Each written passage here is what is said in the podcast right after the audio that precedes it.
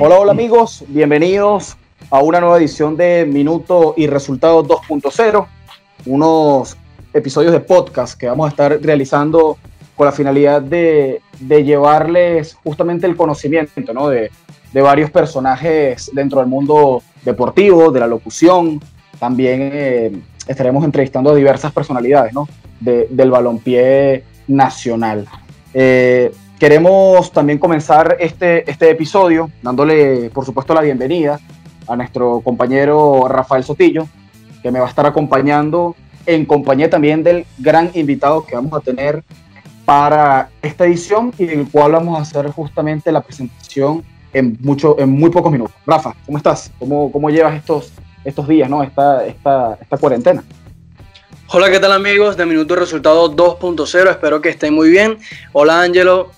Eh, bien, eh, en realidad llevándolo tranquilo, siguiendo las instrucciones que, que nos dan las autoridades competentes, resguardándonos en casa y tratando de crear contenido para toda la audiencia, que es tan bonito, por supuesto, reencontrarse con ella después de, de tanto tiempo, de no pisar el estudio, de estar ahí hablando contigo, con Carlos, con Álvaro, con, con todo el equipo hermoso de Minuto y Resultado y por supuesto orgullosísimo de tener acá a nuestro invitado de hoy. Sí, sin duda, sin duda una persona extraordinaria, ¿no? La que vamos con la que vamos a estar conversando en los próximos minutos. Antes quería recordarle a toda la audiencia que se conecta a través de nuestro podcast que estamos disponibles en Anchor, Spotify, Google Podcast, Apple Podcast y también en YouTube para que puedan escucharnos por esas distintas plataformas. Así que bueno, sin más preámbulos, le damos la bienvenida a José Manuel Vieira, a quien tenemos bueno, el gusto y el honor de, presentar en este, en este podcast. Bueno, José, bienvenido a Minuto Resultados 2.0, ¿cómo estás? Gracias muchachos, muy, muy contento por mi parte de, tener este contacto con ustedes. El, primero además que, que tenemos, ni siquiera nos, nos conocemos personalmente, pero, pero seguro que, hay suficientes afinidades como para que la conversación sea, sea fluida y menos dudar que, la voy a disfrutar. Así es, así es, José. Sin duda que bueno, para nosotros también un, placer ¿no? y un privilegio poder, poder compartir este episodio contigo. Eh, comenzar, José, por, por el tema este de, de, la pandemia mundial que estamos viviendo, ¿no? Por esta, esta cuarentena que, bueno, nos tiene a todos justamente en la misma circunstancia. ¿Cómo la estás llevando tú? ¿Qué, has hecho estos días para tratar de no pensar tanto en, que es un encierro, sino más bien en que es también una, un escape y una oportunidad para hacer otro tipo de cosas que a lo mejor podías tener olvidadas o que, bueno, simplemente para, para compartir, ¿no? Con tu familia y demás cosas. Bueno, eh, la verdad, saben que para mí no, no está representando una, un cambio eh, radical en mi, en mi cotidianidad. Eh, bueno, efectivamente estoy también en, claustro, en confinamiento, pero aquí donde, donde me tocó, en mi casa actual, en, en Barcelona, España, bueno, mm, yo estoy ya hace muchos años acostumbrado a, a ver si uso un término este, acuñado hace muchos años, eh, la solitariedad eh, de vivir solo por elección y eso incluye mis, eh, parte de mis actividades profesionales. la ventaja de lo, que, lo que acá en España llaman teletrabajo, eh, es decir, de comunicación o, trabajo a distancia por internet, eh, para mí es, eh, es, normal hace, hace ya bastante tiempo. tengo mi estudio casero y ahí grabo las locuciones que con muchísima frecuencia tengo que, que, enviar. porque mis, mis, proveedores, mis contactos o mis clientes, como se les quiera llamar, son son internacionales eh, para, básicamente Latinoamérica. El trabajo que hago acá en, los estudios en, Barcelona es de doblaje, pero, pero eso no tiene la continuidad eh, que me obliga a salir normalmente, ¿no?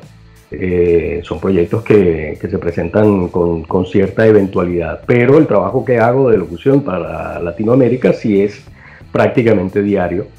Y, eso ya sucedía incluso estando yo en, Caracas, uh, ya, eh, hasta el 2018 eh, era, se iba haciendo cada vez más frecuente que, yo pudiera grabar en, casa. Entonces, eh, paso ya hace años mucho tiempo en casa, eh, casi que normal para mí. Y entonces en medio de este confinamiento obligatorio, del que es algo, bueno, para lo que debemos salir todos, ¿no? al mercado cuando, cuando, cuando ya se agotan las provisiones, eh, pues bueno, no, no lo he hecho mucho en falta el, salir a la calle. No es que no me haga falta, pero eh, tengo mis actividades más o menos eh, habituales. Yo además tengo como también entre las ventajas que, con, las que me toca y por eso tal vez no sea un, referente ideal para, para, para, este tipo de testimonios, pero yo por ejemplo no desde niño, yo jamás en mi vida me he aburrido. Yo no sé, jamás esa frase de mi boca nunca, ha salido. Estoy aburrido. Siempre me ha sorprendido que, que, sé yo, amigos, familiares, eh, gente diga estoy aburrido, estoy harto de estar. Yo a mí eso nunca me sucedió. Y, y, menos ahora. Entonces, y adicionalmente, fíjate cuántas ventajas tengo, fíjense, eh, no tengo tampoco mm, horarios fijos para absolutamente nada de lo que hago en la vida, incluso las cosas más eh, eh, personales, elementales, domésticas. Eh, yo no me despierto todos los días a la misma hora, yo no desayuno, ni almuerzo, ni ceno a la misma hora todos los días. yo no grabo, mi trabajo en, en, casa no lo hago todos los días a la misma hora. las cosas más simples las cosas más elaboradas no las hago en, un horario fijo. La rutina a mí, yo sé que muchos psicólogos recomiendan todo lo contrario en estos días, en días de, de, encerramiento obligatorio, recomiendan que, se tenga establecido una rutina horaria para, para, las diferentes actividades que se puedan hacer en casa. Yo, a mí no me resulta eso, a mí todo lo contrario. Entonces, bueno, las actividades sí, más o menos son las mismas, pero eh, no en, eso, no, con horario fijo. Entonces, ¿qué hago durante el día? Eh, pues eh, seguro, seguro que hago ejercicios en, casa. Eso también lo hacía hace, hace mucho tiempo, pre-pandemia. las locuciones, por supuesto, bravo. obviamente veo televisión, revisar las redes sociales, eh, la comunicación a través de WhatsApp, obviamente, constante. Eh, leo eh, digitalmente, pero leo, puede ser este, libretos o guiones de, teatro, porque, bueno, esto me, atrapó en medio de una, de una preparación para, para unas presentaciones en Caracas que iban a ser a finales de mayo y, de paso me quedaba ya junio y julio para narrar la Copa América y la Eurocopa eh, por radio y por televisión, eso también se canceló por supuesto. Y, bueno, entonces esas actividades las, las voy repartiendo a lo, a lo largo del día. Eh, lo que además he dicho que, que, nunca me he aburrido, imagínate ahora con, con todas las ofertas, las plataformas que hay para ver series y películas espectaculares. Eh, la verdad es que a mí, a mí mm, particularmente, ni siquiera me alcanzan las horas del día para todo lo que, todas las actividades que, hago. A mí, cuando, y, tal vez Álvaro ya se haya dado cuenta de, que yo en las madrugadas estoy activo, siempre he sido muy noctámbulo. Y en estos días, pues bueno, donde además los horarios están eh, tan desplazados para todo el mundo, nunca más, nunca mejor dicho, lo del planeta global del que hablaba Marshall McLuhan hace mucho tiempo. Y, bueno, entonces estoy casi que 24/7 conectado con, el mundo, ¿no? O sea, con familia, con, amigos, lo que sea, a través de, del WhatsApp sobre todo, estoy, estoy todo el tiempo activo y, de eso no me cansan las horas. Me, cuando me despierto ya sé que tengo pendiente o grabar locuciones o tengo que eh, actualizarme con, con, alguna lectura, tengo, en fin, no me da tiempo a aburrirme, me sigue, me sigue quedando extraño el término y la sensación del aburrimiento. Qué bueno, José Manuel. Me alegra un montón escucharte y que estés aquí en Minuto y Resultado 2.0. Gracias por estar acá. Y yo para empezar quería recordar una fecha en específico. Año 1989. Ese año, el mismo en donde cayó el muro de Berlín. Eh, ese mismo año, el AC Milán eh, se proclamó campeón de la Copa de Europa, ganándole 4 por 0 al Bucarest en, el estadio del Fútbol Club Barcelona, en el Camp Nou. Y ese mismo año se graduó José Manuel Vieira eh, en la Universidad Católica Andrés Bello de Comunicación Social. Pero no es específicamente esa fecha la que quiero recordar, sino remontarme cinco años más, más, más tarde, mejor dicho. Eh, ¿Cómo fue esa decisión de, estudiar comunicación social y sumergirte en este mundo? Eh, me asusté un poco cuando, cuando mencionaste el, el resultado de, de, del partido porque pensé, no me diga que me van a preguntar qué estaba haciendo y si recuerdo quién es, que, haga mi comentario ah. sobre el partido. Qué bueno, gracias. Bueno, trato de, resumir, cosa en la que soy bastante malo también para sintetizar, como ya se habrán dado cuenta. Eh, empecé a estudiar comunicación como muchas de las cosas que me han sucedido en la vida, no personales, sino mm, profesionales y académicas, por pura suerte o por eh, agradeciéndole a alguien, no a una decisión eh, ni, a una, ni, a un objetivo ni una meta que yo me haya, me haya puesto. Eh, y yo saliendo de bachillerato no tenía ni idea de qué hacer con mi vida académica sobre todo. Eh, y me decidí por publicidad y mercadeo porque era una carrera corta de tres años, no tenía matemáticas y eh, además de eso eh, tenía una parte de creativa que es lo que a mí me gustaba de niño hacer para jugar. hacía, grababa programas de radio, sobre todo de tipo radionovelas, pero de, ciencia ficción, eh, grababa videos, imagínate, para aquella época no existía eh, la posibilidad de, grabar videos. Pero bueno, todo ese tipo de cosas que para mí era un juego, lo que medio se acercaba, porque tenía eh, en el pensum tenía radio y algo de televisión también, era publicidad y mercadeo, y como para salir de eso rápido, en tres años, ¿no? yo no quería saber más nada de, pupitres y de salones ni nada de eso.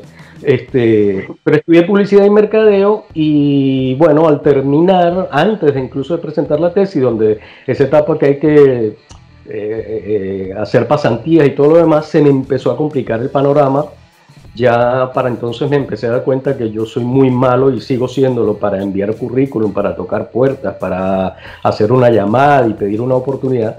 Y bueno, llegó el momento en que no ni siquiera conseguía una pasantía y me decepcioné muchísimo y quedé como en un limbo.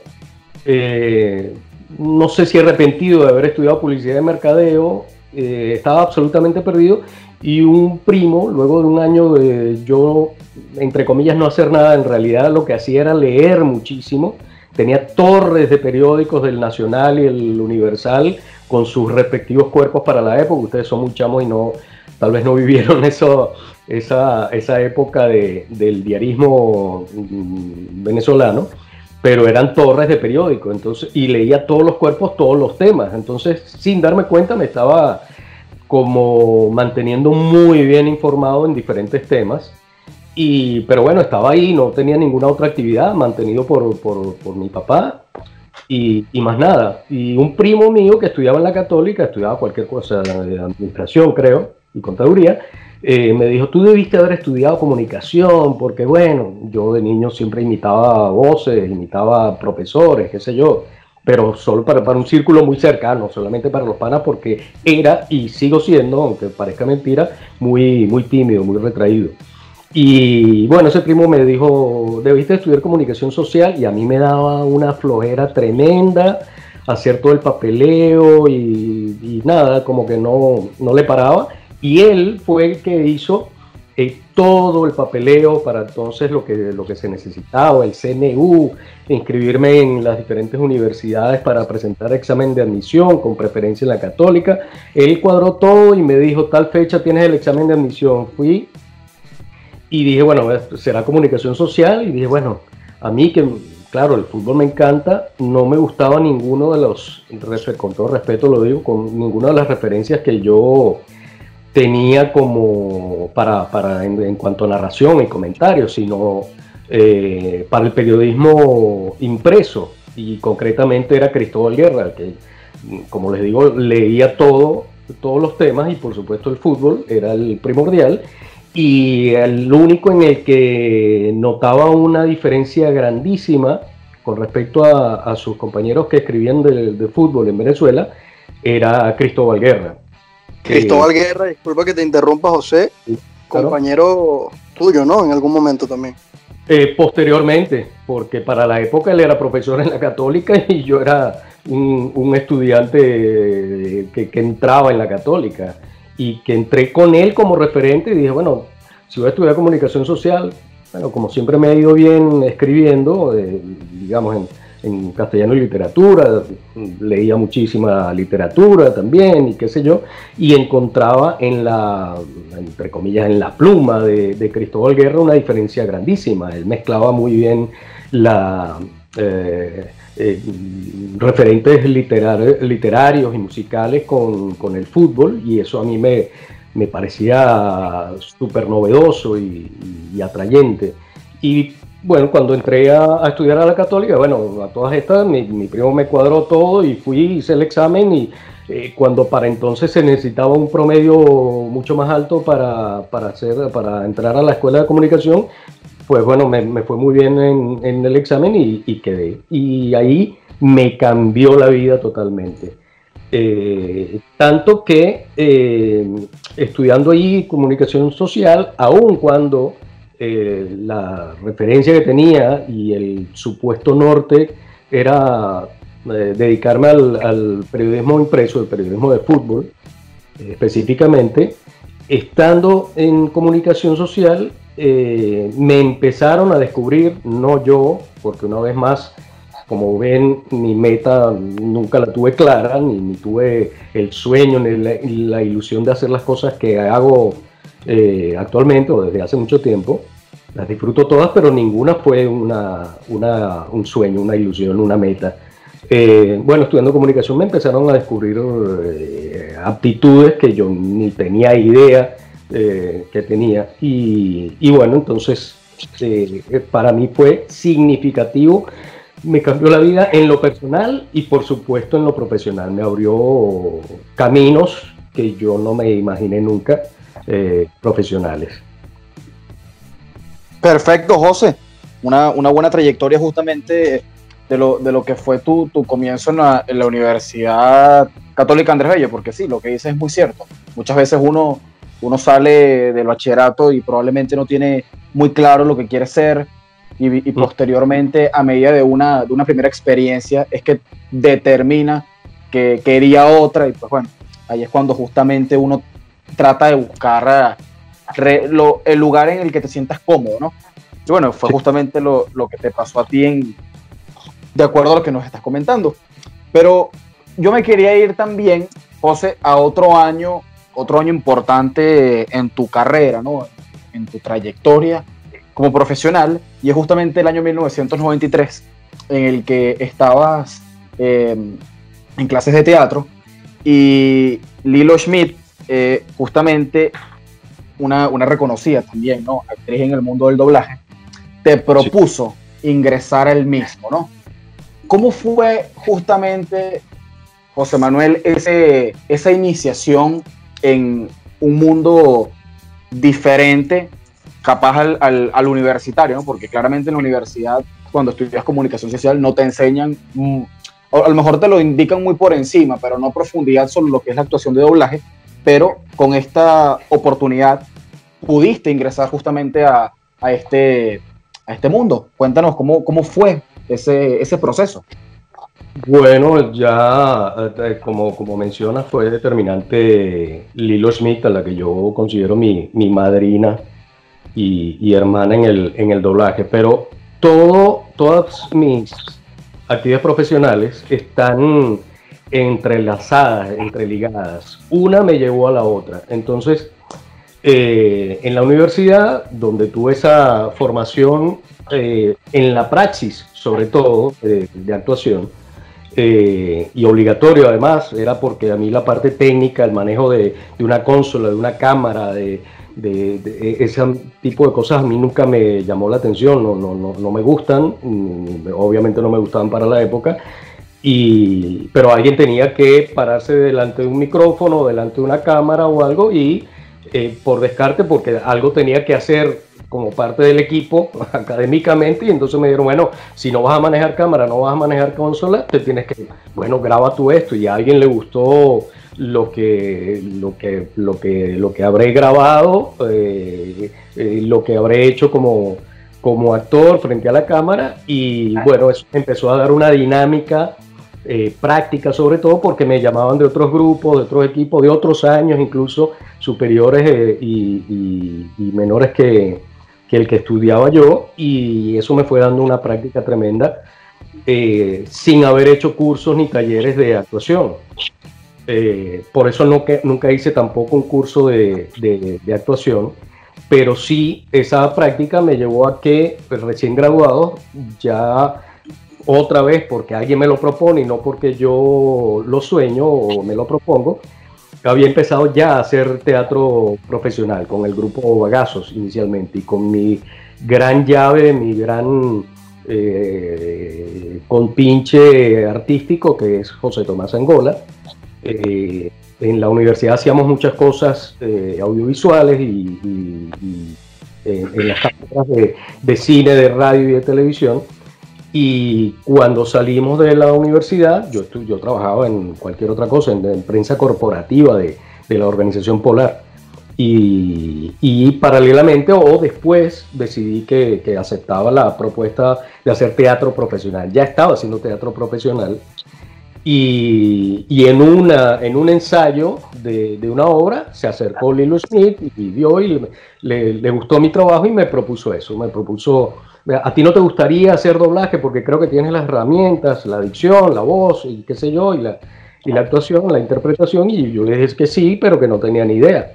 Y ella me llevó a los dos estudios más importantes de la época eh, de Caracas y de Venezuela, en realidad, de doblaje, y, otra vez con suerte, suerte, otra vez, hice la prueba, les gustó ahí mismo, no tuve que hacer eh, entrenamiento, lo que se acostumbraba en la época, si, si en la prueba inicial gustabas gustaba tu trabajo, tu, capacidad, y, bueno, de ahí arrancó una, eh, esa carrera hace eso, más de 25 años ya, eh, en el doblaje. Y, me, me, adelanto de una vez, porque es que va una cosa con la otra, paralelamente o a raíz del doblaje, eso fue lo que me llevó, lo que me permitió algún trabajo de doblaje que estaba haciendo para la época, eh, me permitió que me, que, me conocieran en el mundo publicitario. Otra vez por rebote de alguien, un, importante locutor y actor de doblaje en Venezuela, sobre todo en aquel momento, Orlando Noguera, Cerebro, de Pinky Cerebro, entre muchas cosas que ha hecho. Eh, él fue el que por, por, necesidad tenía que recomendar a alguien para un casting de, una, de un comercial eh, y, nada, me recomendó a, mí, me preguntó que si me interesaría, yo le dije que sí, pero que tampoco, una vez más. Sí, claro, pero no tengo ni idea de cómo, me dijo, bueno, ve a tal sitio y, te van a estar, eh, esperando para que hagas el, casting. Y a la productora le gustó lo que hice, sobre todo porque le, eh, era fan de la novela Chica Silva y de, y de mi, mi, personaje, que era el principal, el comendador, y ella misma me, me dijo, ah, no, no, me encanta y, y, ya te quedas para este comercial y de eso ahí empezó a rebotar Y ahí, paralelamente con lo del doblaje, prácticamente un poquito como consecuencia del doblaje, empecé mi, mi carrera como locutor publicitario.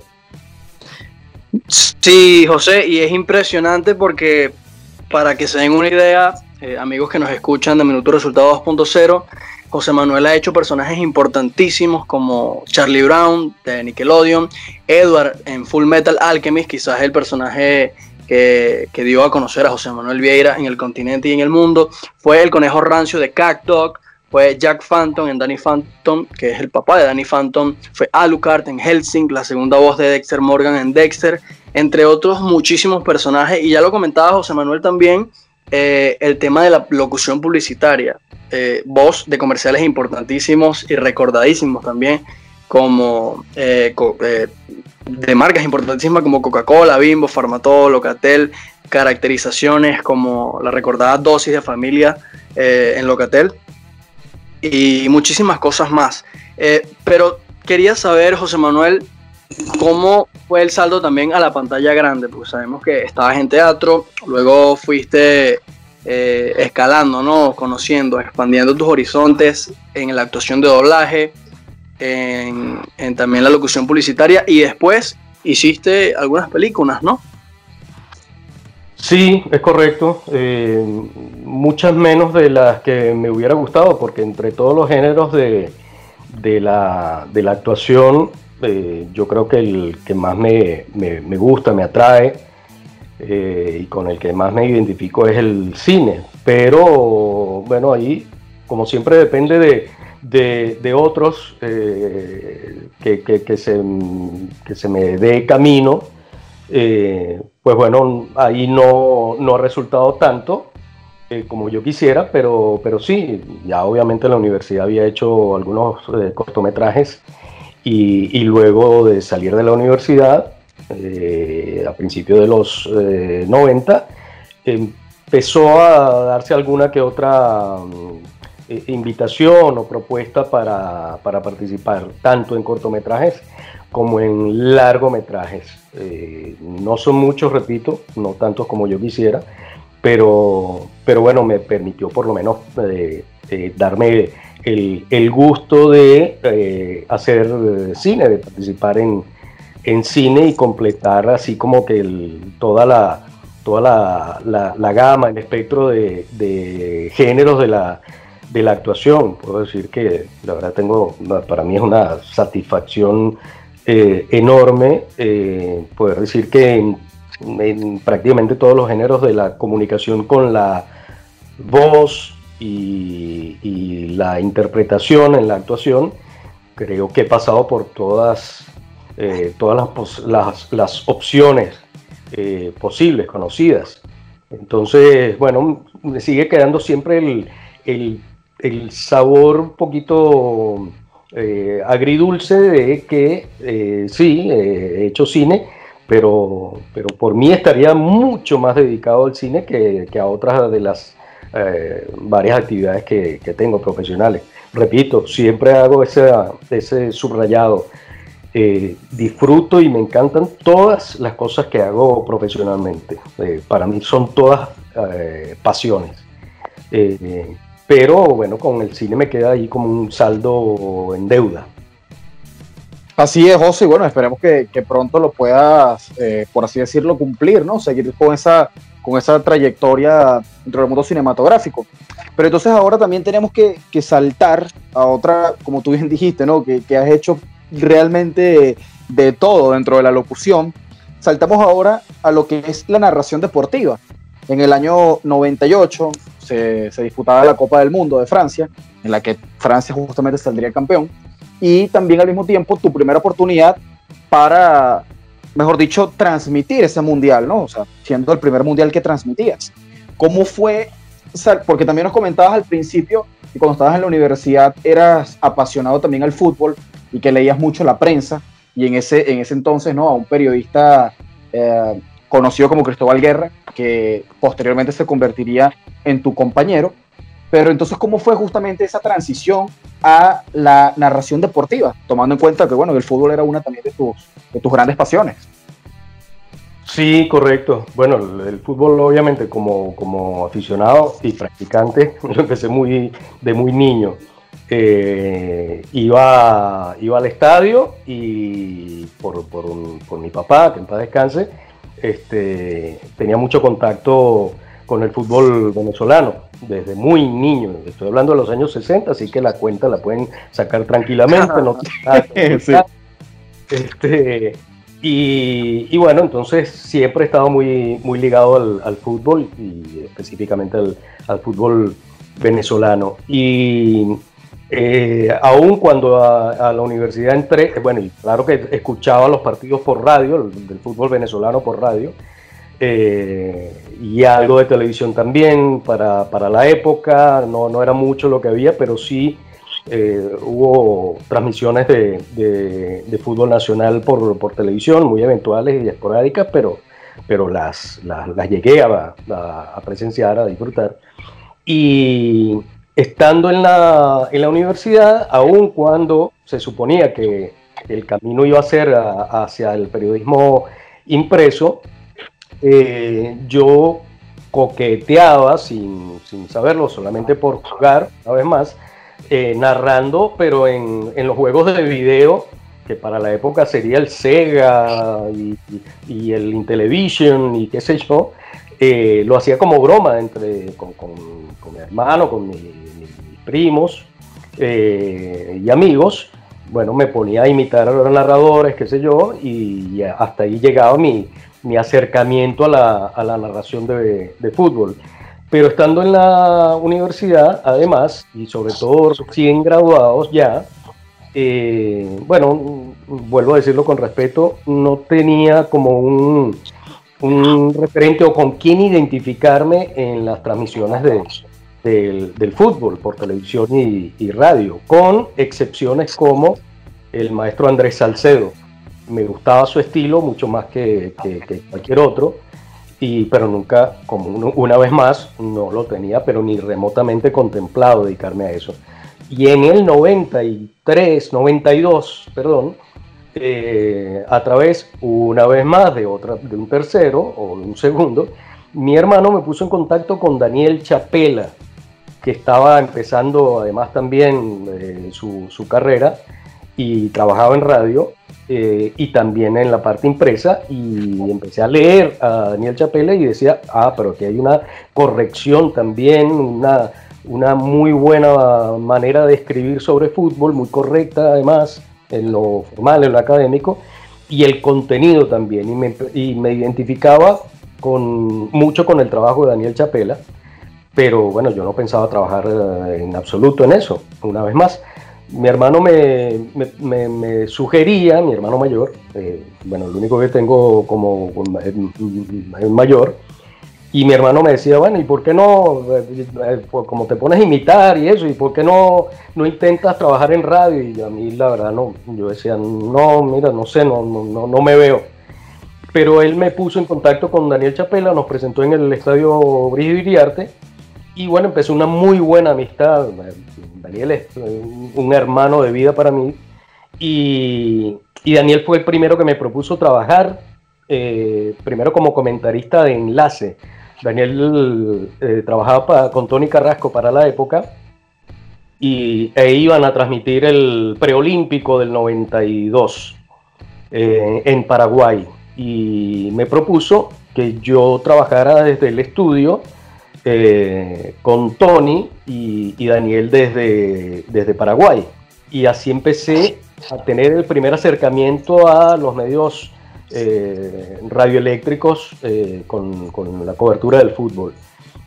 y después de eso, en el 93, si no recuerdo mal, o finales del 92, Daniel estaba trabajando en el circuito del Caracas Fútbol Club eh, con Romay Ugarte y ellos también transmitían, sumando ahí a Edgardo Broner, transmitían los partidos de la selección, eran eh, este, estos pioneros de las transmisiones de, la, de, nuestra selección. Para la época era una rareza y una eh, dificultad enorme transmitir los partidos de la, de la selección nacional y ellos tenían su proyecto, pioneros como digo, y cuando le coincidió en una transmisión de, un partido de la selección afuera, eh, tenían además eh, Daniel y, Romayo Ugarte que transmitir eh, partido de, de una Conmebol, me parece, del Caracas Fútbol Club. Y por responsabilidad con la institución, con tenían que poner a alguien, dejar a alguien que hiciera esa transmisión y Daniel me propuso que, que yo fue, hiciera la narración, sustituyendo a Romay Ugarte o haciéndole el quite. Y yo me negaba, yo no, pero ¿cómo voy a narrar si yo esto lo hago solamente por, por, por, por jugar, por, bromear, no profesionalmente? Y Daniel insistió, también por la necesidad que tenía de cubrir esa vacante momentánea, insistió y, y me convenció, o lo hice más por amistad con él que por otra cosa. Eh, y ahí fue mi debut en el 92 o 93 como narrador de, fútbol. Eh, solo que muy eventualmente. Después entré ya formalmente y otra vez por invitación de Daniel al circuito del Caracas Fútbol Club. Eh, primero uno o dos partidos como comentarista y por razones o por otro cuento más largo, ya como narrador. Y ahí empecé realmente en esa fecha. Ya cuando llega el 98, ya había hecho el Mundial 94 también como comentarista de enlace eh, con Edgardo y Daniel el Mundial del 94, pero eso, como comentarista enlace. Ellos en Estados Unidos y yo en el estudio, para la época en Radio Tiempo. Uf. Eh, sí. Historia pura. Eh, totalmente, totalmente. Entonces, del 94 al 98, pues estuve en el 93 hasta el 2000 estuve en el circuito de Caracas, de manera que cuando llega el Mundial del 98 ya yo tenía un rodaje como, narrador de, fútbol venezolano. Y bueno, llegó esa propuesta, sí fue mi primer mundial como, narrador, porque como repito, el 94 lo hice como comentarista de, enlace, comentarista en, el estudio. Eh, y bueno, nada, eh, allí se dio esa, esa conjunción con eh, tres grandes profesionales y, personas que terminaron siendo mis otros hermanos de vida, con Ramón Toni, Carlito Fabián Maldonado como comentaristas y Quique Rosales, inolvidable y, eterno, a pesar de que físicamente ya no nos acompaña, y Quique Rosales y yo como, como narradores en el circuito FM Center donde, bueno, nada, desde el 98 y, sigo estando allí.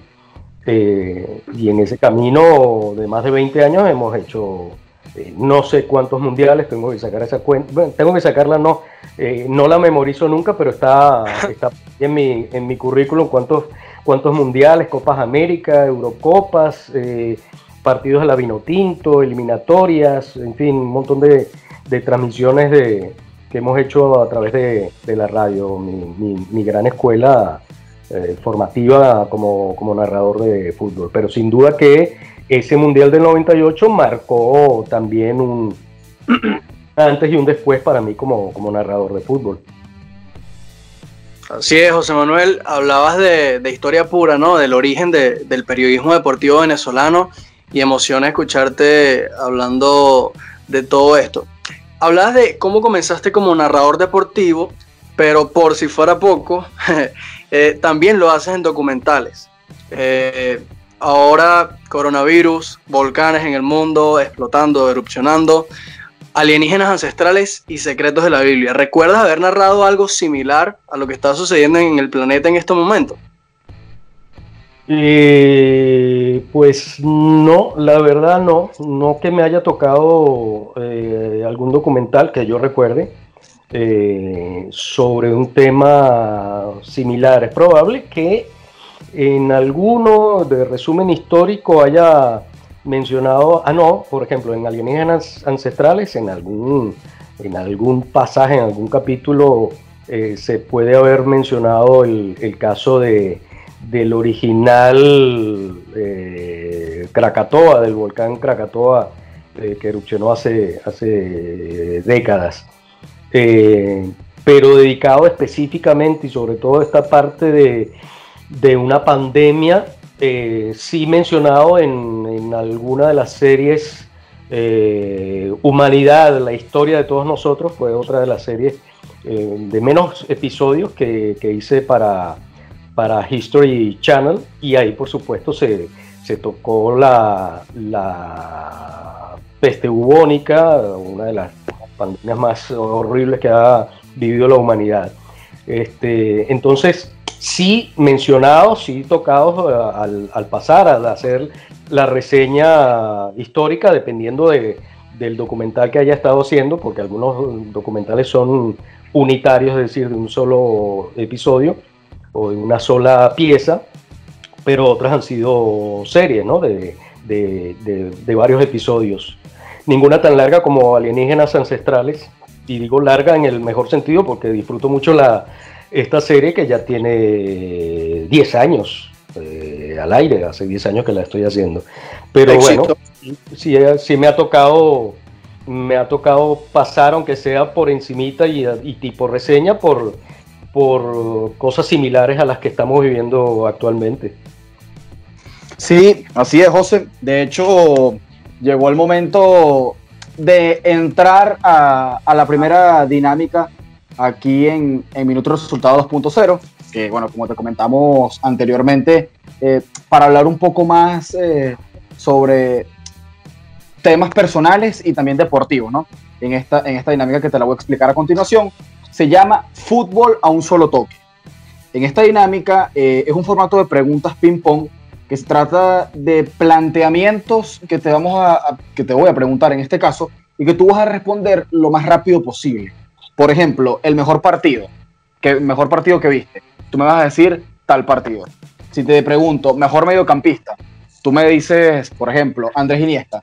Eh, si te digo, mejor director técnico que has visto, y tú me dirás, eh, Guardiola. Ok, entonces de eso básicamente consisten estas preguntas que te voy a, que te voy a, realizar a continuación y tú me vas a responder con una pregunta rápida y puntual, ¿vale? Vale, soy bastante malo para esto, siempre me ha costado muchísimo elegir cuál es mi, mi, mi mejor película, mi, mejor, eh, mi, canción favorita, mi, mi película favorita, eh, todo eso cuando, cuando me lo preguntan o veo que se lo preguntan a alguien, digo, pero pero es que incluso, eh, ¿cuál es la mujer que más te gusta? Y yo, pero bueno, te puedo poner una o cien ahorita y dentro de cinco minutos te digo, no, mira, pero es que está fulana y mengana y tal película y tal. De... Pero bueno, haremos haremos el, mejor intento de no amarrar demasiado la pelota en esta. Yo, yo creo que José acepta el reto, a pesar de todo, de fútbol un Claro, José, esa es la idea, esa es la idea. Jugar a un solo toque, ¿no? Así rapidito. Entonces, voy con aunque, se le entregue la pelota al contrario por error en, el, en ese toque rápido. Pero a un solo toque, eso es lo importante. Sí, José, voy con la, voy con la primera pregunta entonces. Transmisión favorita. Eh, hecha por mí, perdón. hecha por ti. Transmisión favorita, hecha por ti. Eh, la clasificación de la Vinotinto Sub-20 al Mundial. Perfecto. Momento Vinotinto favorito. Diría que ese, pero bueno, para no repetirlo, el partido, bueno, esta, esto posiblemente eh, vaya a ser una respuesta repetida para otra pregunta. Eh, el partido Venezuela-Paraguay de la Copa América con el empate 3 a 3 a última hora. Perfecto. El mejor papel que has interpretado. ¿En cuál de los géneros? Viste que no es fácil de, toque. en, el doblaje, en el teatro, en el cine. Vamos, a ponértela un poquito más fácil. Vamos a, incluir solamente el doblaje.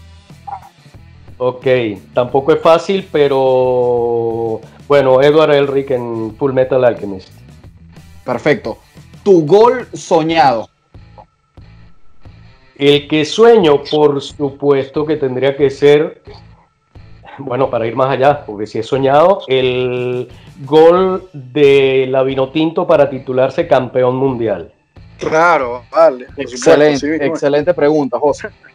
Ahora, voy con otra pregunta. ¿Qué papel quieres?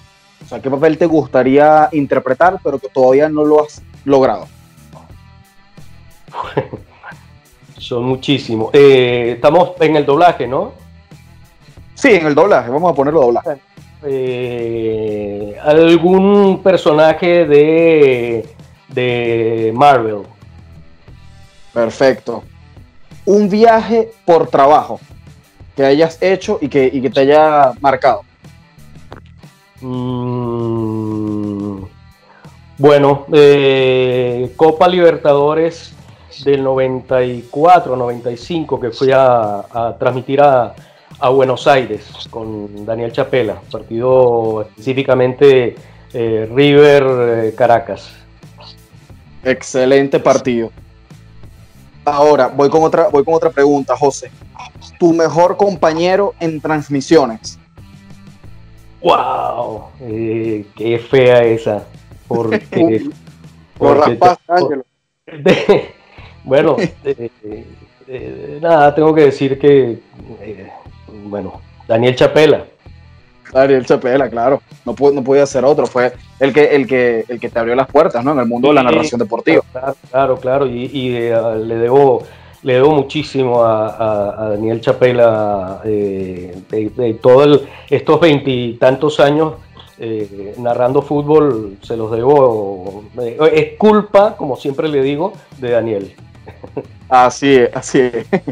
Un narrador que te, que te guste.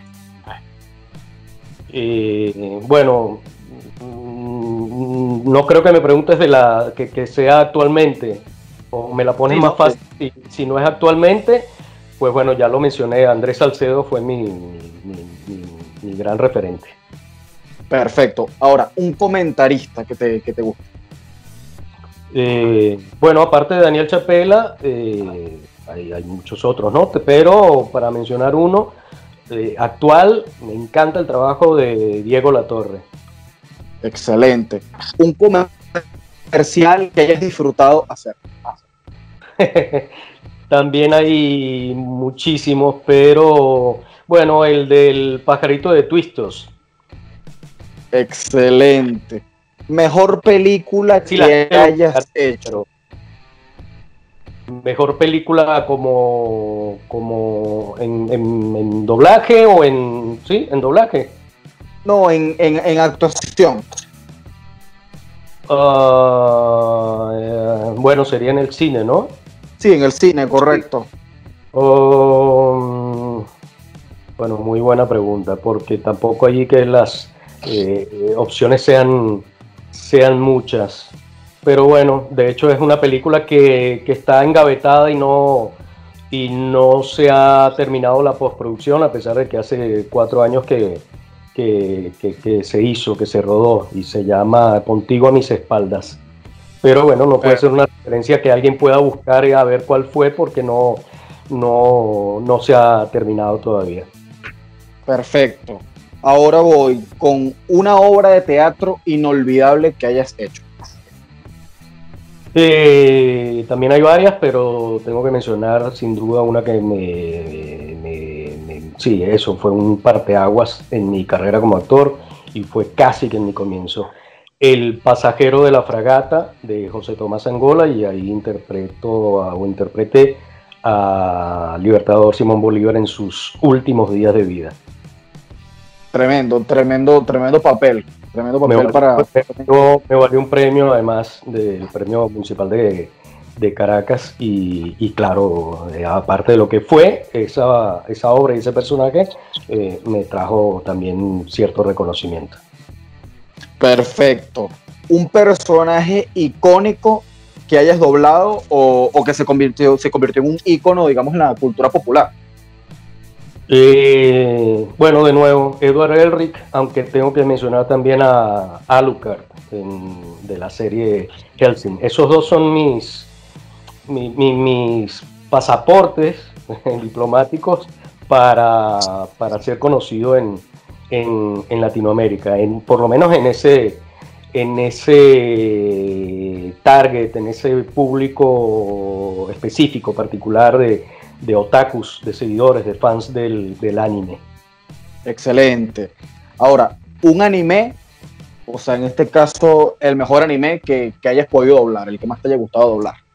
repito, con Full Metal Alchemist, desde el momento en que hice la, el casting, la prueba de voz para el personaje, vi que sentí por el, por el, por el texto, por la escena, las par de escenas que hice como prueba, que había una, eh, una profundidad, un tratamiento filosófico, aunque parezca paradójico o, exagerado, en, esa serie que, me pareció una diferencia tremenda con, respecto a cualquier otra, cualquier otra serie de, ese género. Y, bueno, mm, la verdad es que me, funcionó el, instinto porque después comprobé que efectivamente era así.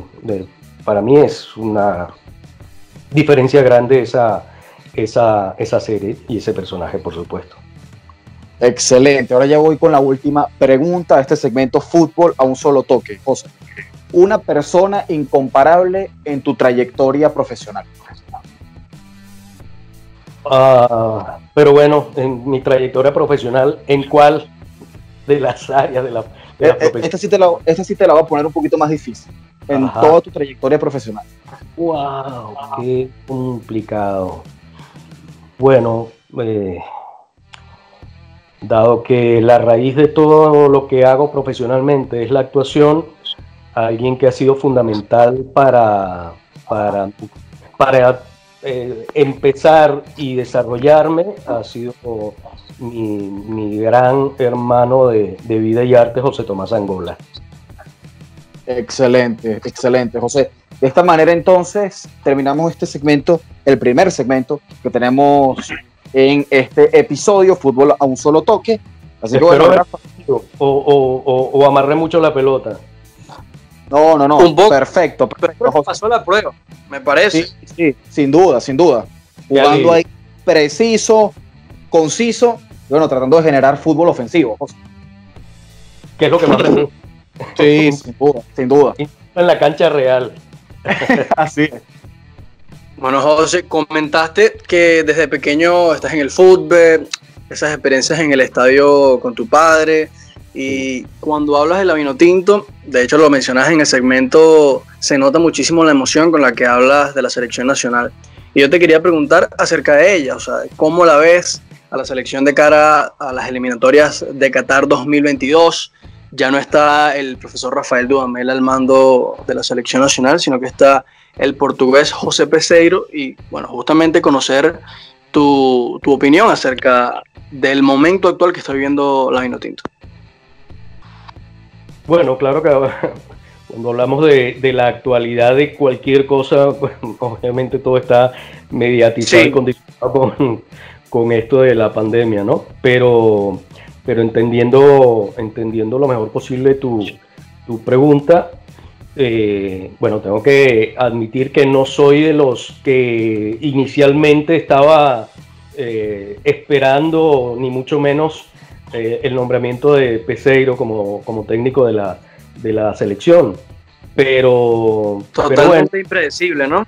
Esto, sí, creo que ni, ni los mejor contactados e informados de, del, del, de lo interno de, de, nuestra selección y de la federación eh, eh, eh, tenía, manejaba esa, esa, ese dato.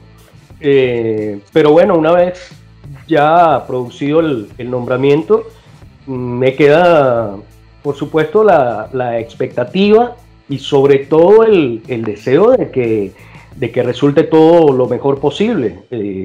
si bien no era mi, mi candidato ideal, obviamente, porque ni, conocido, eh, pues bueno, una vez, una vez ya nombrado oficialmente, eh, creo que los eh, primeros pasos que dio, cortos, breves, por, porque casi que de inmediato se, se presentó esta, esta situación mundial, creo que esos pasos que inicialmente dio, eh, son, son positivos, son alentadores, los, eh, eh, los celebro. El, mantener más o menos una, la misma convocatoria última o las últimas convocatorias, más o menos el mismo, el mismo grupo, el contacto, los pocos que pudo hacer con los jugadores que están en el exterior y, los, y, más referentes, el, intento de, traer de nuevo a, Joseph Martínez al, grupo. Eh, no conocimos, creo, demasiado de su proyecto porque ya venía casi que de inmediato o, estaba muy encima el comienzo de las eliminatorias. Por eso es que creo que estos pasos que, pudo dar eran los que podía dar para el tiempo corto que, eh, que había para el comienzo del, trabajo como, tal, de, su proceso como tal. Eh, pero bueno, eso, en resumen, una expectativa positiva y mucho más el, deseo de que, de que sea un éxito y que nos termine de, a los que tuvimos alguna, eh, alguna objeción o alguna cierto resquemor en su nombramiento, pues nos termine de, de, tapar la boca, para decirlo eh, coloquialmente. Sí, sí, de hecho, eso, eso es lo que todos queremos porque, porque bueno, la Vinotinto ya, José, de hace rato necesita ese, ese cambio de aires, ¿no? Ese, ese envión que los, que los termine de, levantar, porque sin duda haber salido subcampeones del mundo en, ese Mundial Sub-20 de Corea generó una, una, ilusión muy grande que obviamente se espera mantener ahora con la selección absoluta, ¿no? Y, y bueno, justamente hablando ya de, fútbol, en este caso nacional, también te quería preguntar por eh, tu etapa en el Caracas Fútbol Club. Eh, estuviste muchísimos años en el circuito oficial del equipo. Eh, estuviste también presente como narrador en esa, en esa consecución de la estrella número 12. Bueno, fue tan, tan importante para, toda la afición de los Rojos del Ávila porque tenían tiempo, ¿no? Que, no, que no lograban alzarse con la estrella y también tenían mucho tiempo que no disputaban la Copa Libertadores, desde el año 2013 exactamente. Entonces, ¿cómo fue, José, justamente haber vivido esa temporada de la estrella número 12 con el Caracas, esa vuelta también a Copa Libertadores y al mismo tiempo, ¿cómo has visto al equipo en, esto, en este inicio de temporada, tanto en el torneo local como en en los dos primeros partidos de la Copa Libertadores. Bueno, eh, como, bien dices, eh, he estado buena parte de, mi vida como narrador uh, de fútbol ligado al, Caracas, porque eh, lo he vivido en, dos etapas, separadas por, por, un tiempo largo, una de la otra. La primera del 92-93 al 99-2000. Eh, y, después de mucho tiempo de, estar eh, no vinculado al, circuito del Caracas, eh, volví hace unos ¿qué? un par de años, tres años, justamente a, ser narrador del equipo. Y esta estrella número 12, eh, claro, tampoco la pude vivir del todo como me hubiera gustado porque coincidió justamente la, parte final de la, del campeonato de la temporada con mi, marcha de, Venezuela, con mi mudanza fuera del país.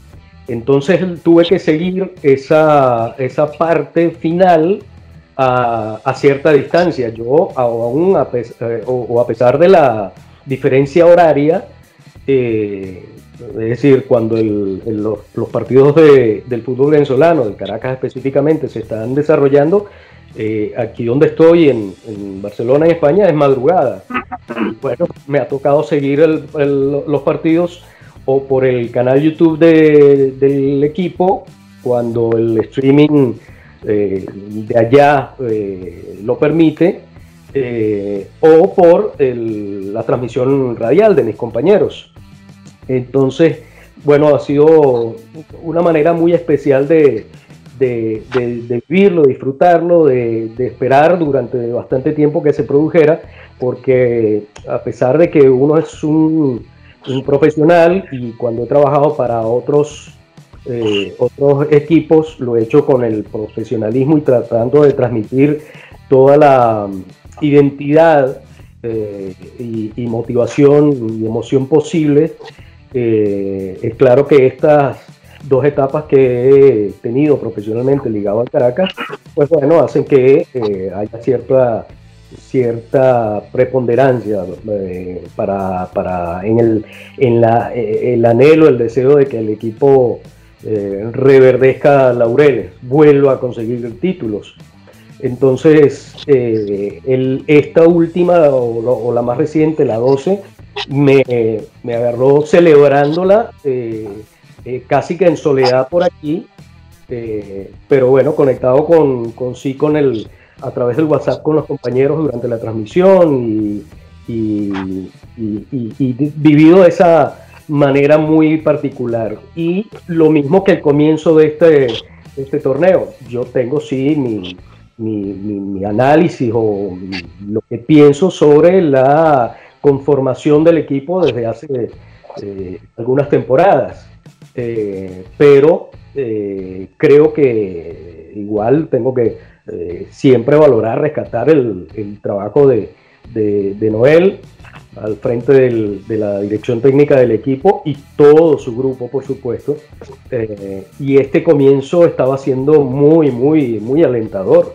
Eh, la parada obligatoria, esta pausa larguísima, llega en un, en un, un mal momento porque, porque creo que el equipo por lo menos en el campeonato local, eh, iba como, como, como, apuntando a eh, revalidar, aun, cuando pueda sonar prematuro, porque apenas empezaba la temporada, pero, pero bueno, muy, muy alentador lo que, lo que estaba mostrando. Así es, José Manuel. Y ahora, bueno, antes de eso, enviarle un saludo al gran equipo del departamento de prensa del Caracas Fútbol Club, que está haciendo un excelente trabajo. Hernán Rodríguez, Leopoldo Salazar, Darcy, Joan Sánchez, entre otros. Un saludo para ellos y qué bueno que, su trabajo eh, da la posibilidad de que estuvo en España, estés viendo los partidos del Caracas Fútbol Club y siguiéndolo como siempre. Pero ahora llegó el momento de otro segmento de nuestro podcast de Minuto y Resultado 2.0 que tiene por nombre Balón Dividido. La idea de este segmento es ponerte a ti, el invitado de lujo de hoy, a elegir entre dos opciones. Ejemplo, yo te voy a decir, ¿con cuál estadio te quedas? ¿Con el Cachamay o con el Estadio Olímpico de la UCB? Entonces, bueno, preparamos eh, unas preguntas y quiero saber si aceptas el reto. no, aceptado está. Que sea fácil es otra cosa distinta. no, bueno, pero aquí, aquí creo que es un poco más liviano porque te ponemos las opciones. No, no es tan pensar, sino que te, te doy las opciones y tú eliges. Sí, listo. Vale, sí, claro. Ok, voy con el primero. ¿Cristiano o Messi? Messi. ¿Narración deportiva o actuación de doblaje? Esta está difícil, me parece. Uh, Complicadísima, complicadísima, complicadísima.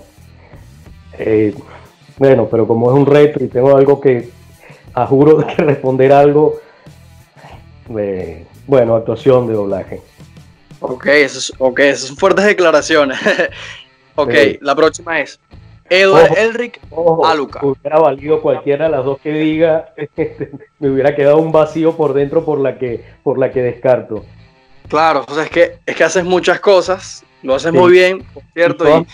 todas, todas, para mí son apasionantes, todas son como cuando le preguntan a, un padre, ¿cuál de tus hijos es el favorito? Por favor. Sí, por supuesto, no, muy complicado. Sin embargo, ese, ese es lo, lo, bonito de este reto. Ahora, la próxima trata de la actuación de doblaje. ¿Edward Elric o Alucard? Eh, Edward Elric. Ok, ahora una un poco más complicada. FM Center o Venevisión. Eh, bueno, con todo el cariño, como siempre, para la opción que, descarto, pero FM Center, claro. Ok. History Channel o Cinemax.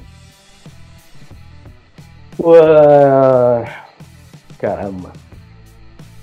Bueno, eh, History, porque sigo vinculado a través de, alienígenas ancestrales y con Cinemax eh, el canal entró en, una etapa distinta, un nuevo relanzamiento y de momento mi vínculo con el canal está en otra en otro estado.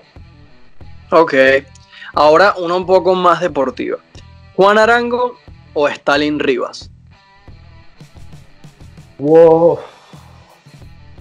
Bueno, por, la trascendencia, la repercusión que ha tenido eh, en su trayectoria y, en fin, todo lo que, lo que ha logrado y todo lo que ha marcado eh, Juan Arango, aun cuando el, talento de Stalin es una cosa totalmente eh, distinta. Pero bueno, ir una vez más en la parte difícil de descartar.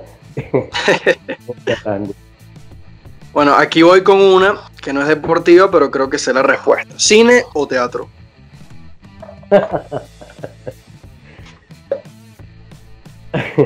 bueno, eh, fíjate que eh, otra vez puesto a elegir, voy a, irme por la opción de lo que ha significado para mí y no de lo que aspiraría o de lo que quisiera. Entonces digo teatro. Bueno, nada se compara con las tablas, ¿no? Ahora, la número 9. ¿Series o películas? Esta sí está más suave.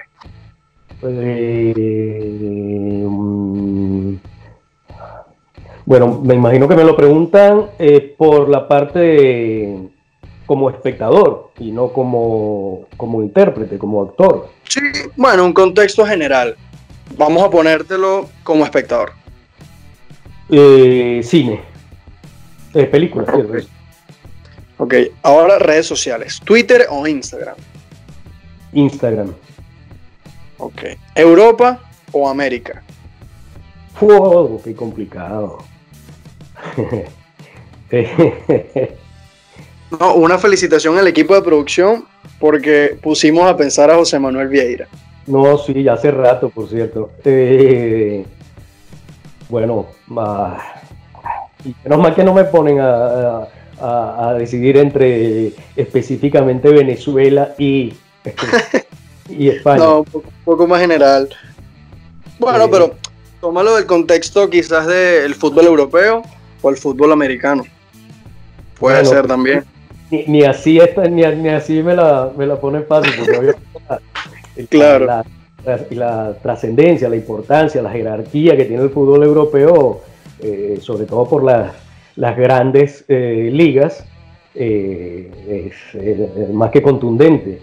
Pero la parte más romántica por, por, la, por, la, por la identificación, por la cercanía, por, por, por razones de, de, de vida, eh, está en, América y específicamente en el fútbol venezolano. Pero, pero bueno, nada, puesto a elegir así, una vez más, con todo el dolor, eh, diría, justamente por eso, por el, por el nivel, eh, diría que de Europa, fútbol europeo. No, no hay problema, no hay problema. yo creo que nadie se va a molestar. Aquí hay espacio para todo el minuto y resultado 2.0 y más en nuestro segmento balón dividido. Otra, gol o asistencia. De gol, gol. Ok. Alienígenas. en la cancha, en la cancha no, en la cancha soy más de más eh, asistidor, y creador que, goleador. Ok, me parece, me parece algo muy noble. Alienígenas ¿Cómo? Pero para transmitir, para narrar, definitivamente, pero por rato, por el gol. Por supuesto. Más, sabroso, ¿no? Cantar un gol y, por supuesto, si estás con la selección, más aún. Ahora sí. ¿Alienígenas ancestrales o secretos de la Biblia? No, largamente alienígenas ancestrales. Ok. ¿La vida del honorable Procopio Gómez o Alegría, Pasión y Muerte? Eh, alegría, Pasión y Muerte. Ok. ¿Francia 98 o Sudáfrica 2010? Ah, Francia 98. Francia 98. Sí, sí, me digo, porque ha puesto a elegir una vez más, eh, me marcó obviamente profesionalmente, eh, perdón por el doble pronombre eh, cacofónico, pero sí, para mí es un antes y un después profesionalmente el Mundial de Francia 98. Lindos recuerdos por, precisamente por eso. Ok. Y para finalizar, una un tanto jocosa, una comparación tal vez graciosa, pero José Manuel Vieira o José Manuel Rey. pero ¿por dónde tendría que, tomar la decisión? Ayúdame. No sé, por, por, por gusto, quizás José Manuel Rey te gustó muchísimo cuando, cuando estaba en la saga central de la selección. Quizás te vas por, tu elección propia, por, José Manuel Vieira, por el talento que tienen los dos, también se pueden comparar. Es, muy a interpretación de, José. bueno, como. Y porque de hecho, José, de hecho, si, si no nos equivocamos, tuviste la oportunidad de compartir transmisiones también con José Manuel Rey, ¿no? No, sabes que no he coincidido con, con Tetero en eso. Eh, y, la verdad es que me, hubiera gustado, pero no se dio, no, coincidimos nunca. Eh, eh, cuando él transmitió por Venevisión, yo no estaba en el, canal. Y, después, nada, cuando, cuando empecé yo en el 2014 en, en Venevisión, él ya no pudo estar en, en el staff. Eh, sí, sí, obviamente tengo muy, muy, muy, muy buena amistad con, el tocayo. Eh, desde sus comienzos, bueno, específicamente desde su llegada al, Caracas, cuando pasó del, Marítimo al Caracas. Pero profesionalmente nunca hemos compartido. Eh, y en cuanto a la respuesta, bueno, obviamente además quedaría horrible que uno decida por sí mismo. Así que tengo que decir eh, José Manuel Rey, que para mí además eh, es eh, una posición, un nombre fijo, segurísimo en un 11 ideal, cosa que no me gusta hacer nunca tampoco. los 11 ideales, 11 históricos, no, siempre me ha costado muchísimo. y, pero bueno, estoy seguro que de los pocos nombres que pondría sin pensarlo mucho, es el de José Manuel Rey en, la, en un once ideal de, la Vino Tinto. Bueno, listo, José, eh, José, Manuel. Este fue el final de, Balón Dividido, nuestro, segmento, nuestro segundo segmento de Minuto y Resultado 2.0. Creo que fue uno de los más complicados. Todavía falta otro y, ya más adelante lo estarás conociendo a ver, a ver qué te parece. Bueno, José, de hecho, vamos a seguir, vamos a continuarnos ya con, la entrevista, ya quizás entrando un poco en, la parte final, pero bueno, todavía con, cierto tiempo para, seguir conversando, pero en esta ocasión te quería preguntar, porque sabes que el otro día yo tuve un, debate, con, de hecho con mis compañeros, ¿no? Álvaro, Carlos y, Rafa, estábamos conversando sobre el tema de nuestros jugadores venezolanos, ¿no?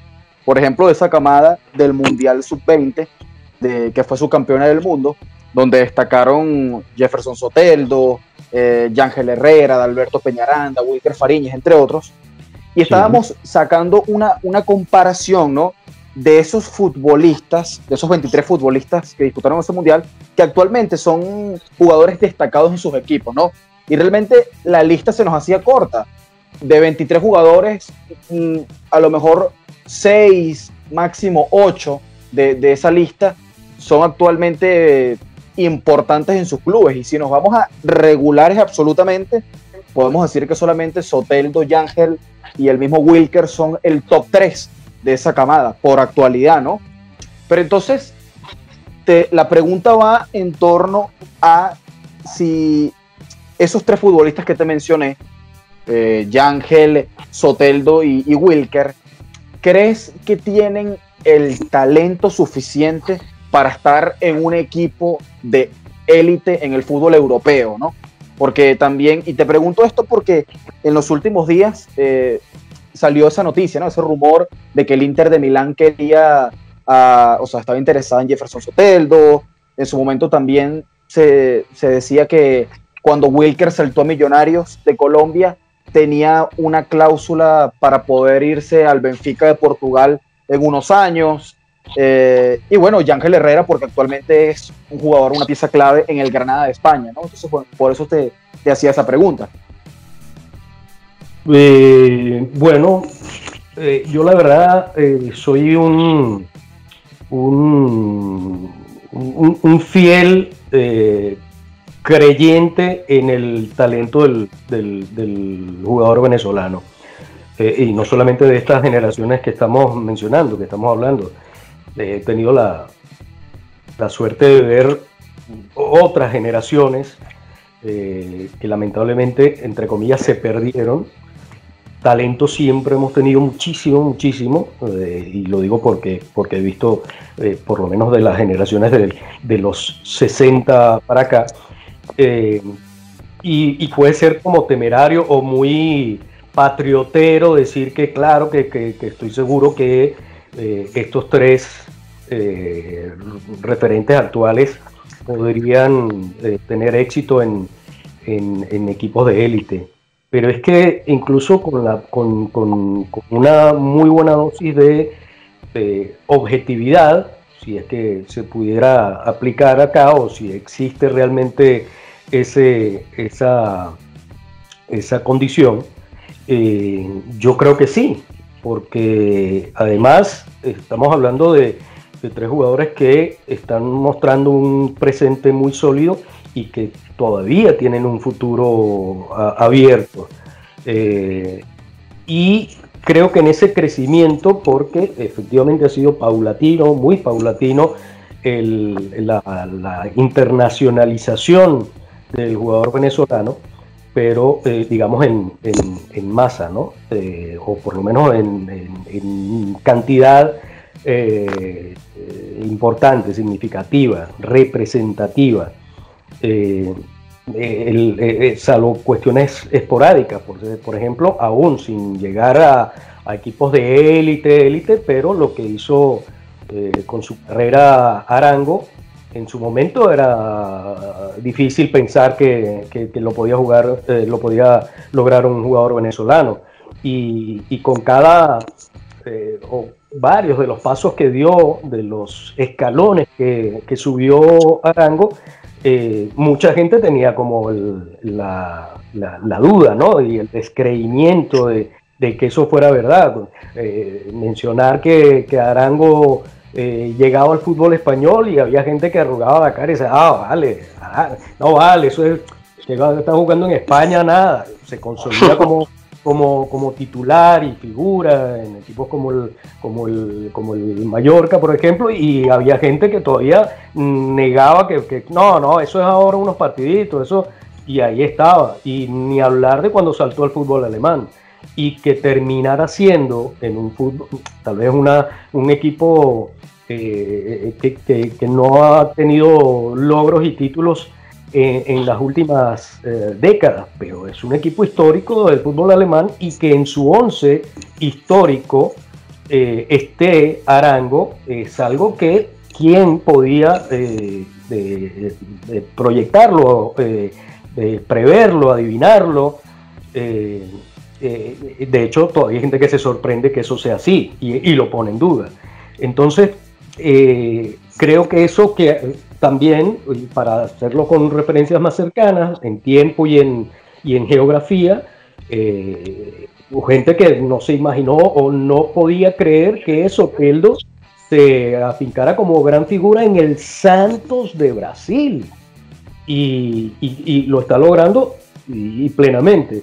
Entonces ese, esos escaños que va subiendo el jugador venezolano, que por supuesto, como, como, como, como suele ser, eh, históricamente se va transmitiendo al, inconsciente colectivo del fútbol venezolano, del futbolista venezolano, eh, para mí hacen perfectamente eh, posible e-, ese, ese futurible de que, de que cualquiera de estos tres, si no los tres, terminen realmente llegando a que lleguen a, a una institución a un, un equipo élite, de nuevo, un equipo eh, grande, importante eh, de, las grandes ligas, y se consoliden como titulares, como lo son actualmente en, su, en sus clubes, pues bueno, ya sería un escaño mucho más arriba.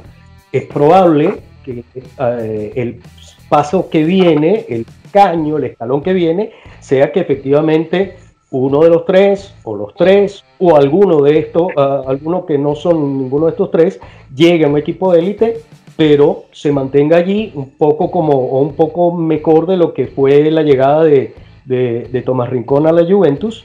Eh, pero bueno, sin ser eh, figura, sin consolidarse todavía como titular, pero va a ser un escaño un poco más arriba del, del que, del, del que tiene el jugador venezolano actualmente. Y ahí entonces posiblemente el siguiente paso sí sea no solamente tenemos jugador eh, en la plantilla de un equipo élite con continuidad, con, eh, con, continuidad quiero decir, eh, con más de una temporada, sino sumando minutos y así progresivamente hasta tener un jugador que puede ser cualquiera de estos, repito, como titular y figura en, en un equipo de élite. Creo que todo va, o no necesariamente es así, pero eh, sería una, progresión bastante eh, creíble y, hasta saludable, ¿por qué no?, para, el fútbol venezolano y el jugador venezolano. Así es, José Manuel. Eh, ojalá, de verdad, aquí opinando un poco también, nos gustaría a todos muchísimo que el jugador venezolano por fin se establezca en la élite. Pero se me ocurrió una cosa, dijiste que en la cuarentena estás tratando de hacer ejercicio, ya lo hacías, pero lo sigues, lo, lo, mantienes. Eh, también comentaste que eras más de asistencias que de goles cuando le tocaba jugar. José Manuel Vieira le gusta mucho el fútbol, verlo, narrarlo, trabajarlo, pero también jugarlo, ¿no? Cuéntanos un poco sobre eso. Eh, sí, la verdad es que más que narrarlo, más que narrarlo y, verlo, lo que más me gusta en, en la vida es es estar en una cancha, es jugar y, juego desde, desde, desde, niño, ¿no? Desde muy niño. Y, y, no necesariamente las caimaneras, los 20 tú, eh, de, que vamos a, vamos a reunirnos en la cancha y, vamos a dividir la partida y tú para acá y tú para allá. Eso me refiero al fútbol organizado, este, claro. clubes de equipo, amateur por supuesto. Llegué a coquetear un poco siendo juvenil, eh, yendo a, algún entrenamiento de equipos profesionales, como para la época fue el, el ya inexistente Deportivo Portugués. Pero, pero bueno, más allá de eso, siempre me han mantenido activo, excepto desde mi mudanza hace un poco más de un, de, un año aquí a, Barcelona, España, donde mis contactos obviamente no son los mismos y eso me está pegando ah, muchísimo porque venía de estar acostumbrado, imagínate, entre fútbol 11, fútbol de campo normal, y fútbol sala, a jugar cuatro veces a la semana en diferentes equipos, torneos, eh, eh, campeonatos y con, cierto nivel, a pesar de ya estar en categoría máster, pero, pero bueno, yo he tenido la, dicha, la oportunidad, el privilegio, algún día, eso sí, nunca me he puesto a hacerlo, el ejercicio de, anotar con las, eh, los grandes jugadores con los que he podido compartir, así sea un partido amistoso, una caimanera, un partido de exhibición, de eso a, partidos o a equipos eh, en torneos eh, organizados, eh, ese listado, la verdad es que así por encimita, sé que con grandes figuras, por ejemplo, desde Luis Mendoza para acá. Cuéntanos, cuéntanos de hecho, José, otra, otras figuras así con las que hayas compartido, ¿no? En, esa, en esa, época.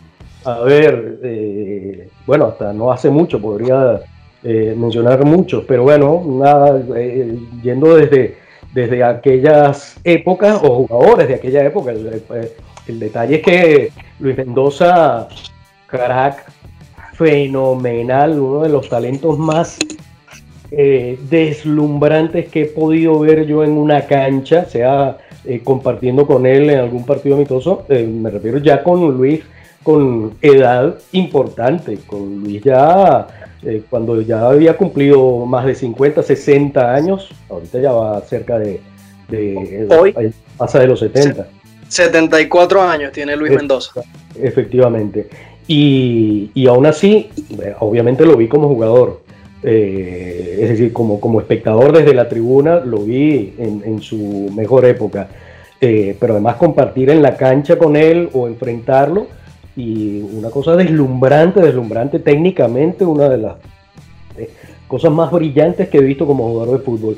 Eh, Luis Mendoza, Bobby Eli, con Stalin, incluso llegué a, compartir algún partido de entrenamiento cuando, cuando estaba yo en el, circuito del Caracas y, eh, podía participar incluso en los entrenamientos, porque eso me, eh, pude hacerlo también, estar en los entrenamientos de, del Caracas en la época de Plasencia, con Luis Mendoza, por cierto, de, asistente, y estaba en esa época Stalin y poder jugar un poco ahí con, en, la cancha con, con Stalin, ni hablar de Gerson Díaz, que además es mi, primo hermano y mi ahijado, y puedo decir que fui su, entre comillas, su primer entrenador, porque apenas empezó a caminar, eh, eh, era yo el que jugaba con él y después pude hacerlo infinidad de veces este, en, equipos juntos,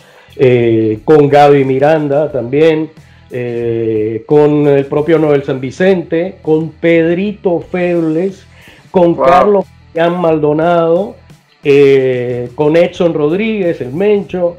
Eh, y bueno, estoy dejando seguramente un montón afuera porque me, estoy haciendo esta lista por primera vez y de memoria ahora y seguro que se me está quedando. Con el zurdo Rojas, que creo que ni él se acordará, llegué a jugar este fútbol sala, bueno, para la época era futbolito, eh, eh, cuando el zurdo todavía era muy joven, en Caracas, además jugamos futbolito, eh, futbolito juntos. Pues mira, no sé, se me, se me, se me van nombres, pero son, son muchos, incluso con algunos que han sido grandes talentos que no trascendieron en nombre, pero, pero talentos que se perdieron. Puedo nombrar a Eduardo Regueiro, a pocos le sonará, pero en, en, los 80 era un talento que junto con Carlos Fabián Maldonado eh, eran eh, las grandes figuras que apuntaban y él por eh, Regueiro por, por cosas de, de, su carácter, de su comportamiento no, no llegó a más, pero también es uno de los jugadores que técnicamente ha sido de lo, de lo más brillante que he podido ver y me tocó jugar con él eh, eh, varias temporadas en, el equipo máster del, Galicia Fútbol Club. Y, bueno, nada, como digo, se me están quedando un montón de nombres por fuera que, han sido grandes figuras y con los que he podido compartir en la cancha. Y eso, decía, tenía hasta el 2018 eh, una actividad tremenda en, en, la cancha y es mi gran, gran, gran eh, pasión. Eh, yo disfruto el fútbol siempre un poco, incluso como, narrador y hasta como espectador, mm, siempre con un ángulo eh, mm, preponderantemente como jugador. lo que sucede en la cancha me pasa lo mismo que con que cuando veo una película, una, una serie, una obra de teatro. Yo estoy allí no solamente decodificando o transitando el camino o la historia como un espectador al que le están contando, sino que yo estoy, eh, la verdad, representando eh, para mí, yo estoy diciendo el texto que está diciendo el, actor y pienso cómo sería mi versión. Lo mismo me sucede cuando veo o, o, o transmito un partido de fútbol. En buena parte mi cerebro y mis percepciones, mis sensaciones, eh, están eh, dándole una lectura y una participación como jugador. Eh, estoy en la cancha de alguna, de alguna manera. Excelente, excelente, José. Ahora, de hecho, vamos con, ya el, el, último segmento de nuestro programa que se llama Definición frente al arco. ¿no? tú decías claramente que, eres más asistidor que definidor, pero bueno, un asistidor también por lo general tiene mucha llegada ¿no? al área.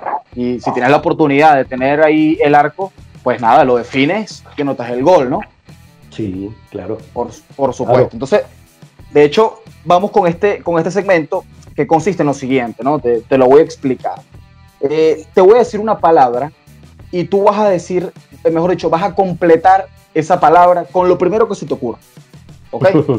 Por ejemplo, si yo te digo farmacia, tú me dices locatel, ¿no?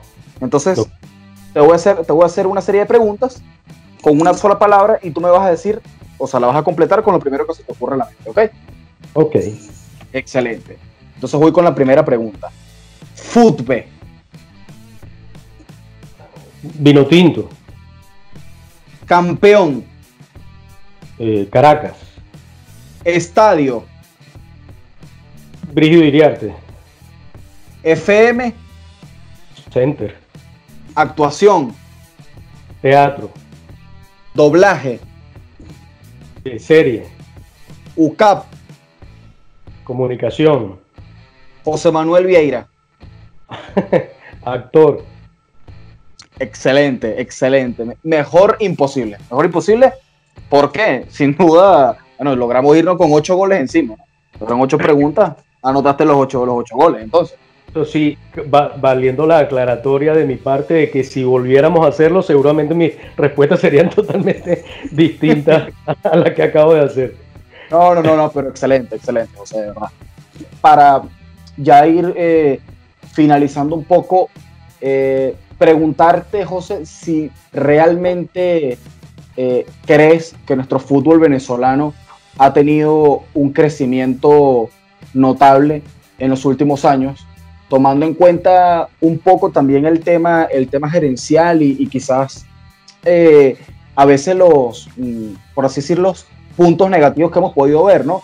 Porque fíjate que, por ejemplo, salió recientemente que la Liga Fútbol eh, estableció unos topes salariales, tanto para jugadores como para cuerpos técnicos, y bueno, ya en las redes sociales comenzó un, una avalancha de, digamos, eh, preguntas e inquietudes de las personas al decir que, bueno, si un futbolista eh, profesional va a tener un tope salarial de tanto, eh, ¿cómo entonces podrían venir futbolistas internacionales a jugar con, con nuestros equipos, ¿no? O cómo pudiese venir también técnicos extranjeros a dirigir a, a nuestros clubes.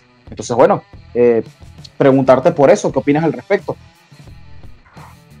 Bueno, eh, está, digamos, eh, hay, hay varios eh, subconjuntos ahí en la, en la pregunta. Si creo que ha habido un crecimiento, sí, tengo que decir que sí, obviamente, ¿no? Yo creo que, que es eh, obvio y, bueno, para mí se me hace, además, eh, no, digo que fácil, pero, pero puedo constatarlo y contrastarlo eh, precisamente por, por mi experiencia o, mi cercanía y seguimiento y vivencias incluso eh, en diferentes niveles con eh, el, o en el fútbol venezolano. Entonces, bueno, para mí es obvio mirar atrás y, y- ver justamente que, en qué hemos avanzado, en qué hemos crecido, en qué hemos evolucionado, que no sea el punto ideal ni el que debería ser, eh, es cierto, pero, pero sí ha habido un crecimiento. Siempre, creo, con un, un, un- un lastre, un peso eh, incómodo que justamente ha, ha hecho que ese crecimiento haya sido más eh, lento o menos fluido del que eh, debería ser, que ha sido la parte dirigencial, federativa. Sigue siendo así. Eh, mm, concretamente o en lo especificando sobre nuestra liga local, pues bueno, eh, hay una parte de crecimiento pero con deformidad eh, que tiene que ver con la, con el- la injerencia política eh, a nivel de equipos y de federación, que me parece, la verdad, preocupante, muy preocupante. Y casi que tiene, sí, podría decir que ese, ese punto tiene vinculación con eh, la siguiente parte de la, de la pregunta, topes salariales. Eh, yo creo que todo está relacionado, habría que ver eh, qué, qué- tan, qué tanto se, se puede respetar un tope salarial en vista de justamente de la, de la actualidad con la, de la mayoría de nuestros eh, equipos, digamos, tocados por presupuestos que tienen que ver más con lo, con lo político, con, fuentes no, no transparentes, hasta qué punto se, va a respetar eso, o algún tope salarial, tiene sentido, siendo así, que haya tope salarial, o será una, una hipocresía, será una mampara, en fin. Eh, una vez más, hay, cada vez que la política de esta manera eh, está eh, poniendo su sombra sobre, sobre el fútbol venezolano, pues es muy difícil que uno pueda opinar o sacar una conclusión con, claridad y, con, sensatez de, lo que esté viviéndose o, de lo que pueda resultar de, las medidas que se tomen, de las medidas que se vayan tomando inclusive. Quería comentar que, que totalmente de acuerdo el tema de la injerencia política en el fútbol venezolano sin duda es una de las grandes trabas que tiene nuestro fútbol.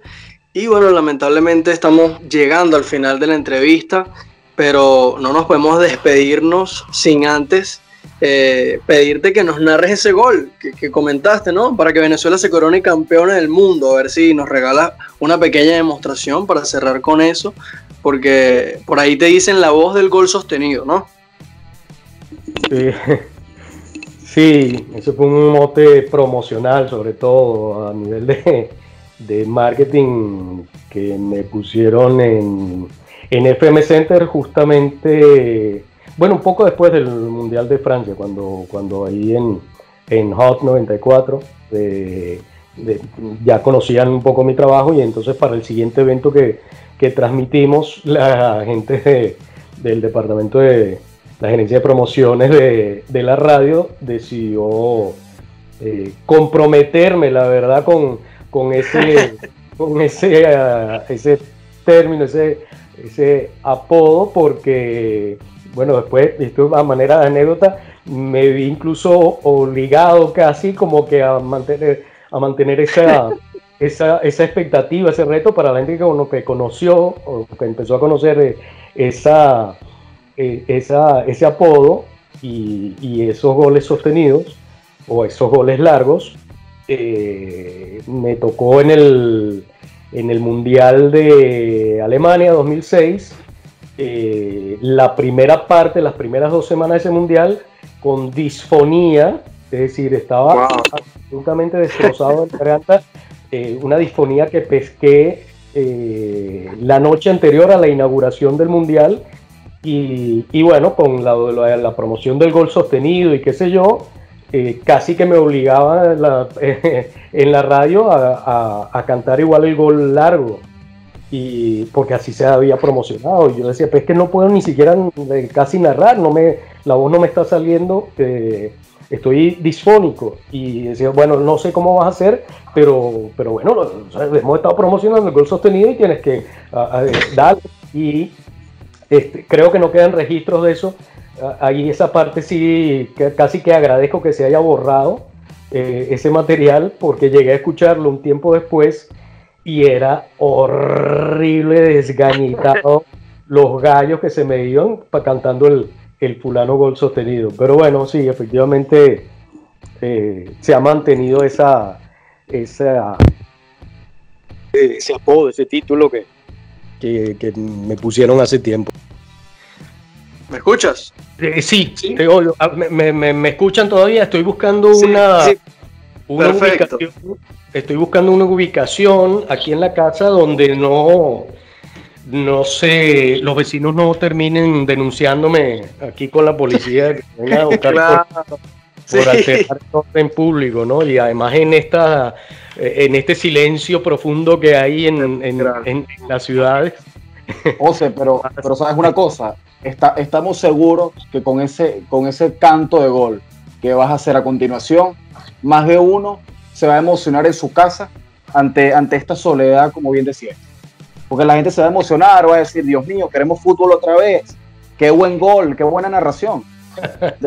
Entonces, bueno. Bueno, eh, ojalá, que, que, buena vuelta le buscaste, qué bueno. bueno, este, nada, hagamos, haré el mejor intento posible. Ustedes me dicen, ustedes me dicen cuándo. Listo, José, listo. Cuando, cuando quieras, en la medida de lo posible, para no despertar a todo el mundo, pero cuando quieras. Vale. Se está terminando el partido y hay una gran posibilidad para la Vinotinto que se construye desde la mitad de la cancha. Va una pelota larga, será por Dios que somos campeones mundiales. Aquí está la jugada que puede definir. Está Soteldo en la individual, se metió en el área, dos regates, tiró el arco, el gol de Venezuela, gol de la Vinotinto. Somos campeones mundiales. Cantémoslo todos. ¡Gol!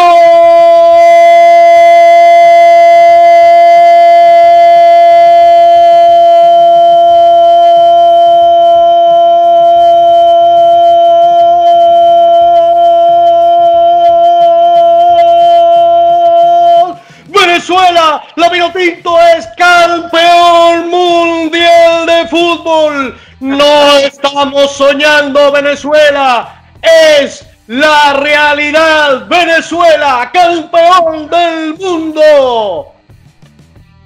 No, increíble, increíble. bueno, conté los segundos que duró esa, esa narración del gol y fueron 18 segundos, nada más y nada menos. Y yo creo que le haces honor al sobrenombre que te pusieron. Bueno, espero no haber quedado tan, tan, tan por debajo de, alguna expectativa. Y, bueno, me vale incluso eh, ya eh, cerrando para, para, otra confesión o otra anécdota. Eh, obviamente los goles que más disfruto cantar son los de la selección, los de la vino tinto. Y precisamente por eso eh, nunca son los goles tan largos como yo quisiera, porque eh, paradójicamente, bueno, no sé si paradójicamente, pero eh, una de las cosas técnicamente más difíciles de cantar el gol largo es, justamente mantener el, tono, el, aire, la proyección, en fin, una serie de cosas, pero que van muy relacionadas a la emoción. Eh, sí, sin duda. Yo canto largo porque disfruto tanto eh, cuando, hay goles que cantarlos es, mi, manera de disfrutarlos. Y cuando son de la selección, pues justamente la emoción es tan difícil para mí de manejar, de contener, que eh, terminan siendo más cortos es decir, se me acaba el aire o me falla la voz más rápido de lo que quisiera, por, justamente porque la emoción me termina ganando. Y bueno, eso hace que, sí, paradójicamente, los goles de la selección, siendo los que más quisiera eh, alargar, eh, nunca, lo, nunca lo consigo del todo. Sí, sin duda, sin duda, la narración también un arte, un arte, José, y sin duda un arte que, que manejas a la perfección, porque de verdad que tremenda, tremenda narración, ¿no? De hecho, uno imaginándose aquí el momento, pues de verdad que se emociona con, con solamente pensarlo, porque bueno, el sueño que tenemos todos y, y, que nada, en este caso tú como narrador puedas tener un privilegio como ese, pues que realmente es algo, sería algo tremendo, fenomenal. Amén. Así es, José. Y bueno, nada, de verdad que hemos llegado al final de, de esta entrevista. Eh, una entrevista maravillosa, maravillosa, ¿verdad? Tenemos que, confesarla, porque como te dije anteriormente, pasamos muchas facetas, eh, conversamos, creo que tocó un de todo un poco. Más bien creo que se nos quedaron algunos temitas pendientes por allí, pero bueno, claro, también eh, dejarlos para, para otra oportunidad, ¿no? En la, que podamos contar contigo, Dios mediante, porque bueno, de verdad que fue un gran placer y, una, gran, una gran alegría de poder estar contigo, José Manuel. Bueno, la verdad es que yo les estoy muy, muy agradecido eh, a los cuatro, Rafa, Ángelo, Carlos y Álvaro, eh, por, uh, por, esta, por esta, este buen rato. Eh, no es habitual que en una conversación, en una entrevista o algo, yo tenga la oportunidad de hablar de de, todas los, eh, mis actividades profesionales y, también la parte personal. Por lo general siempre son eh, temáticas, ¿no? las, entrevistas que me tocan eh, algunas son específicamente sobre doblaje, otras son específicamente sobre locución publicitaria, otras son sobre, sobre teatro y otras son sobre el fútbol. Y, poder tener la, oportunidad de que alguien tenga la motivación y el gesto de permitirme eh, hablar sobre, sobre esta buena parte de lo que es mi vida. Eh, eh, la verdad es un, privilegio y un, gusto y, de agradecer obviamente a, ustedes por, por esto. Y, claro que, que además estoy siempre a disposición. dentro del agradecimiento va también el, el reconocimiento para, para, ustedes, el, proyecto, el programa, eh, me parece, la verdad, muy, muy bien pensado, bien estructurado, bien, y no porque me, porque me hayan incorporado este, como, como entrevistado, eh, pero más allá de eso sí, y, eso me contenta mucho, son nuevas generaciones que además eh, demuestran lo, bien que preparan eh, el programa para, para hacerle a uno, el, entrevistado o el invitado, mucho más cómodo y, sentirse eh, en confianza y, que, que sea tan agradable el rato. Agradecido, por supuesto, también, no solamente por, la oportunidad, que, como, dijo, como digo, se las agradezco muchísimo, sino también por las eh, gentiles consideraciones y ponderaciones respecto a, mi trabajo que han, que han, tenido en varias eh, oportunidades durante, durante este rato. Así es, José Manuel, muchísimas gracias por estar acá en Minuto Resultado 2.0. Espero que haya disfrutado este momento tanto como lo disfrutamos nosotros al preparar esta entrevista, al momento de desarrollarla. Y quería cerrar mi intervención eh, comentándote una anécdota ahora de mi parte hacia ti, y es que hace poco me hicieron una entrevista en la universidad, una compañera eh, me tomó en cuenta porque tengo algo de experiencia en el periodismo deportivo, estoy involucrado en este tema, y ella me preguntó que, que cuáles eran quizás las figuras a seguir por la voz y todo esto, y tú fuiste una de ellas, entonces yo me lleno de orgullo al haberte entrevistado en este programa. Muchísimas gracias, espero que le haya gustado a todos. Bueno, la verdad que es un honor que eh, el orgullo es mío de que, de que me hayas tenido como eh, presente y como, como referencia. Eh, la verdad mí nunca deja de, de, emocionarme y también de motivarme que haya gente, sobre todo de, generaciones tan, tan nuevas, que, que, me tengan que me tengan en, consideración, en, eh, presente primero y luego en, tan buena consideración. Y, eso hace que me, me, comprometa con el mayor gusto del mundo a, ayudar, a aportar, si es que, si es que alguien eh, cree que puedo aportar algo. Eh, yo con la mayor felicidad del mundo, así que eh, soy yo el que, el que te agradece que hayas tenido ese, esa, esa, esa mención hacia mí. Sí, sí, de hecho, José, me uno, me uno a las palabras de, de, mi compañero Rafael, porque de hecho recuerdo mucho cuando, cuando estabas, tuviste tu pasantía en Meridiano Televisión, que compartías eh, comentarios con Leopoldo Salazar, y creo que otro, Carlos Suárez, si no me equivoco, y, otros compañeros Claro. En los que, en los que, bueno, nada, narraban y comentaban fútbol, fútbol español, el calcio, la Bundesliga, la, Liga Portuguesa también. correcto, y hasta la Premier, inclusive. Hasta la Premier, sí, sí, sí, que recuerdo perfectamente en esa época y, que de verdad eh, para nosotros. no, sí, y, que para nosotros es, realmente bonito, gratificante, ¿no? Que uno, eh, esas personas que, que veía, que escuchaban la televisión, después el, eh, al día siguiente tengas esa chance, esa oportunidad de, de, entrevistarle y que la entrevista se torne tan, tan amena, tan agradable, pues es un privilegio tremendo. Y de nuevo agradecerte por tu tiempo, por tu disposición, por, por haber estado acá en, en este episodio de Minuto Resultados 2.0 con nosotros. Y nada, eh, deseándote que bueno, sigas pasando unos días eh, en cuarentena normales, como tú bien describiste, porque, porque sigues, sigues haciendo tus labores, tus cosas normales y que para ti esto realmente no te afecta.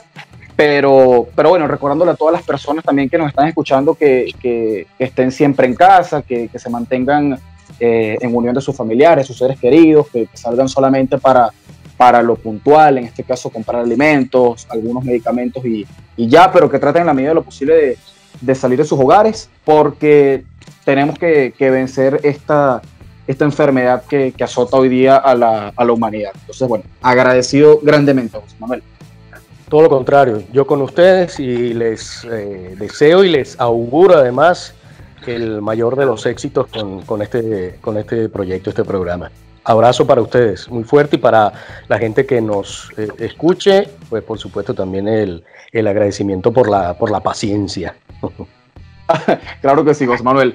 Recuerden que eh, nos pueden escuchar en eh, distintas plataformas, Anchor, Spotify, Google Podcast, Apple Podcast y también vía YouTube en este episodio muy especial que tuvimos con José Manuel Vieira, eh, narrador deportivo, locutor, actor de doblaje y también de, cine, teatro, y que bueno, tuvo el, privilegio de, de poder eh, estar aquí con nosotros compartiendo este episodio. Recuerden nuestras redes sociales, arroba minuto y resultado FM en Instagram, arroba min y resultado FM en Twitter para que se contacten con nosotros, interactúen y estén muy pendientes, muy pendientes de los próximos episodios que vamos a tener también acá en Minuto Resultado Punto Cero. Nos despedimos. Un abrazo para todos.